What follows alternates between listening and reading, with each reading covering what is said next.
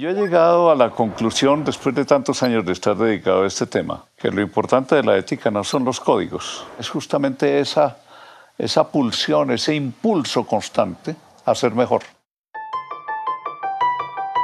Desde la Fundación Gabo, esto es el Consultorio Ético en Podcast con Yolanda Ruiz.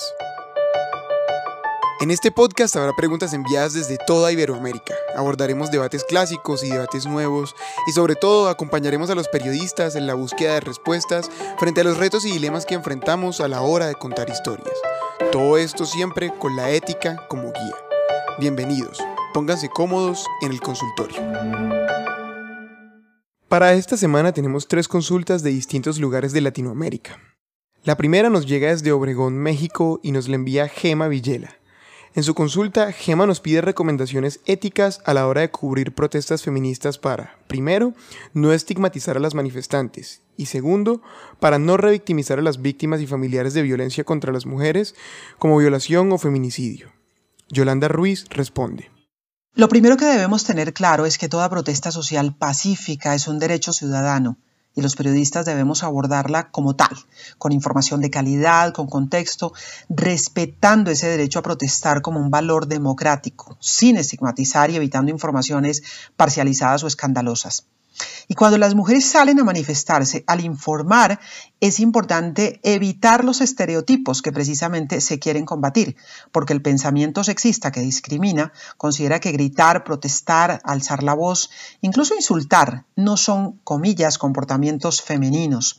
Eso lleva a que muchas personas usen expresiones peyorativas que no podemos utilizar los periodistas si queremos hacer un trabajo ético. Asistimos a momentos de transformación después de siglos de agresión a las mujeres y estamos informando en medio de ese cambio y en medio de debates profundos. Hay que desaprender esquemas y aprender nuevas maneras de narrar para no perpetuar la discriminación.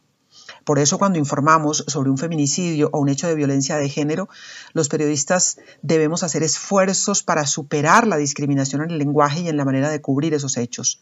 Nunca se puede justificar un feminicidio o la violencia de género en una información periodística. Al desaprender esos esquemas, conviene erradicar expresiones que justifican la violencia como la mató porque estaba en medio de la ira y no lo pudo evitar, o se trató de un crimen pasional.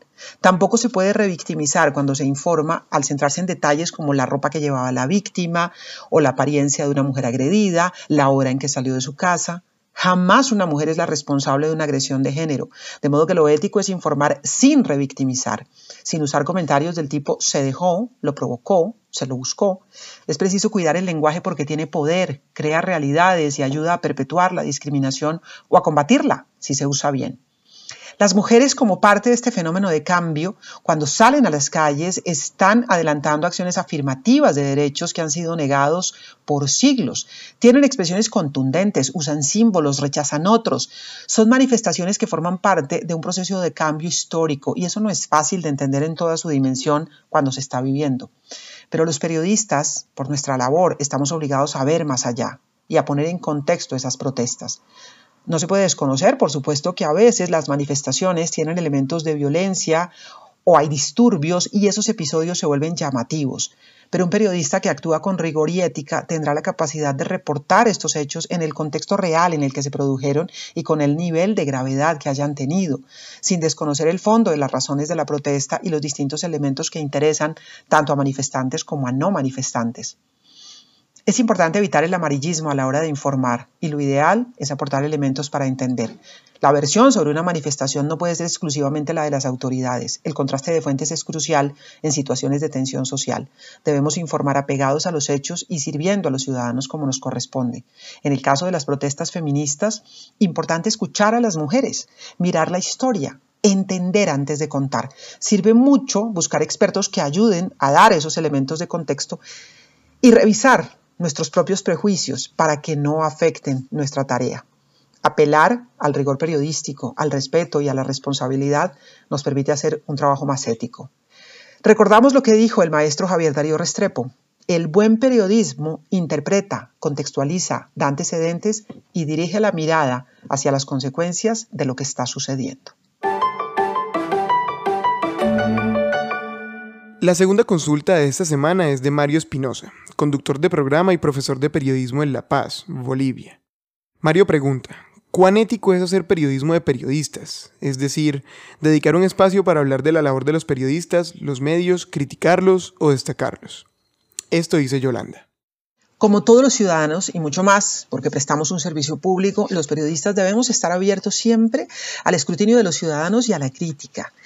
Que esa crítica se haga desde los mismos colegas no solamente es ético, sino necesario, porque eso nos ayuda a mejorar nuestro trabajo y permite que los debates se den en el gremio como debe ser. Dicho esto, es bueno tener presente que hacer análisis o crítica de medios requiere una dosis muy alta de profesionalismo y de rigor para evitar que se utilice como una forma de desacreditar la competencia. Algunos medios de comunicación hacen de manera regular información sobre la actividad del gremio y de los periodistas. Incluso hay colegas especializados en esta tarea. Se hace también desde publicaciones académicas o desde organizaciones de periodistas. Todos estos aportes deben enriquecer el debate sobre el oficio y cuál es nuestro papel. Otra cosa es cuando los periodistas o el universo de los medios se convierten en noticia como parte de la farándula, con lo cual se frivoliza por completo el papel de la prensa. No podemos olvidar que no somos parte del poder ni del espectáculo, aunque por la labor que cumplimos nos asomamos a esos mundos.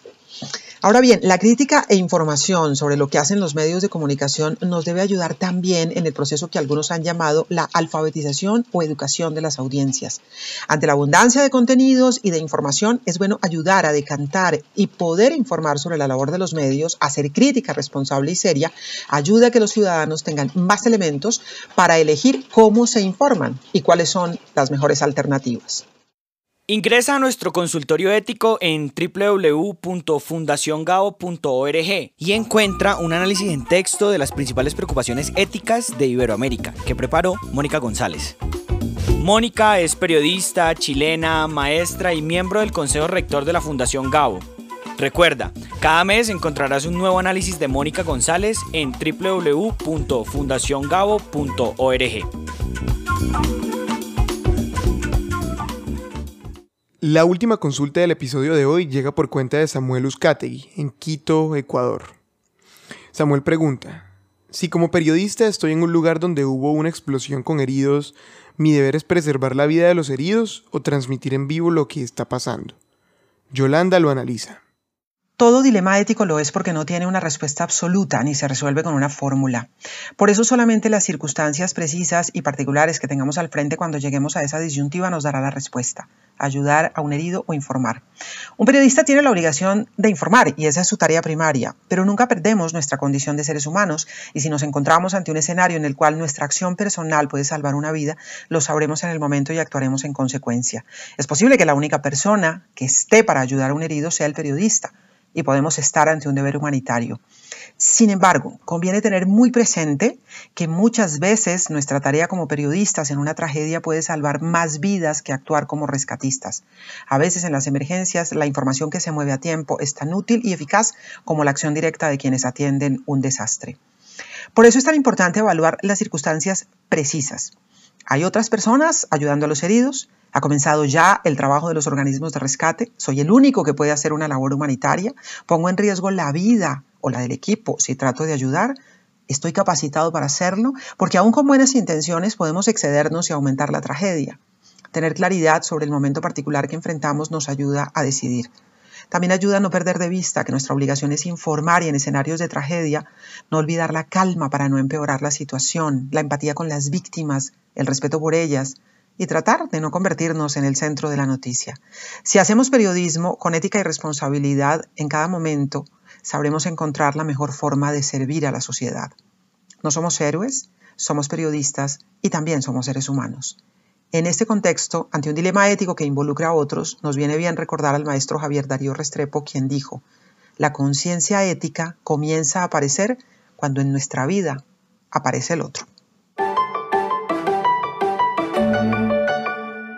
El consultorio ético es un espacio en línea creado por la Fundación Gabo en el año 2000, que brinda orientación a periodistas, reporteros, editores, profesores y estudiantes de periodismo en Iberoamérica. Este es un proyecto de la Fundación Gabo en alianza con los grupos Sura y Bancolombia con sus filiales en América Latina.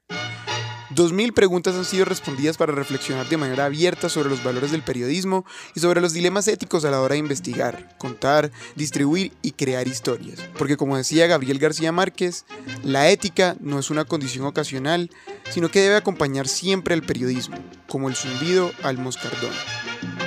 Coordinación editorial, Fundación Gabo. Producción, Cartagena Federal.